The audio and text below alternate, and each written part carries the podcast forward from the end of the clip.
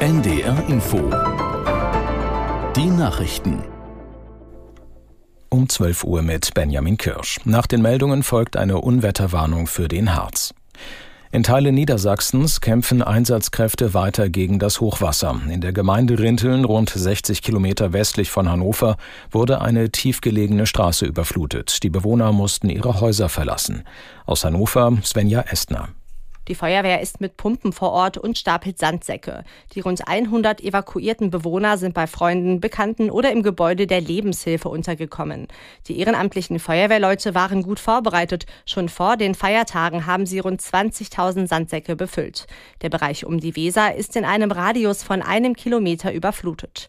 In der Gemeinde Ublingen im Landkreis Leer ist der Deich an zwei Stellen gebrochen und am Bach Hollener Ehe auf einer Länge von fast 500 Metern aufgeweicht.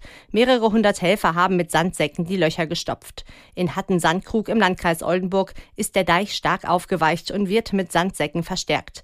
Die Feuerwehr geht jedoch nicht davon aus, dass der Deich brechen könnte. Vorsorglich sind aber die Bewohner zweier Straßen evakuiert worden. Ein Kriegsschiff der russischen Schwarzmeerflotte ist durch einen ukrainischen Angriff beschädigt worden. Das Landungsschiff Novocherkassk wurde von Kampfjets mit Lenkraketen beschossen. Aus Kiew Rebecca Barth. Fotos und Videos zeigen das große Feuer im Hafen von Feodosia auf der von Russland besetzten Halbinsel Krim. Explosionen sind zu hören, Meter hoch steigt ein Feuerball in die Luft. Schon im März 2022, kurz nach Beginn des russischen Angriffskrieges, habe man versucht, die Novocherkassk anzugreifen, berichten ukrainische Medien. Das Schiff könne bis zu 480 Tonnen Fracht transportieren, darunter Panzer, gepanzerte Fahrzeuge, Drohnen oder Munition. Die deutschen Behörden haben nach Angaben des Bundeskriminalamtes seit dem Hamas-Angriff auf Israel Anfang Oktober mehr als 4700 Straftaten in Zusammenhang mit dem aktuellen Nahostkonflikt registriert. Laut BKA-Chef Münch handelt es sich häufig um antisemitische Straftaten wie Sachbeschädigung oder Volksverhetzung. In der Neuen Zürcher Zeitung sprach Münch von einer neuen Dimension. Er betonte, dass Antisemitismus sowohl im linken als auch im rechten Spektrum zugenommen habe, aber auch aus dem Ausland importiert sei. Der SPD-Fraktionschef Mützenich hat sich laut einem Medienbericht dagegen ausgesprochen, die Wehrpflicht wieder in Kraft zu setzen. Hintergrund ist eine Diskussion darüber, wie die Bundeswehr wieder wachsen kann. Bundesverteidigungsminister Pistorius will die Truppe nämlich deutlich vergrößern. Aus Berlin Gabor Hallas.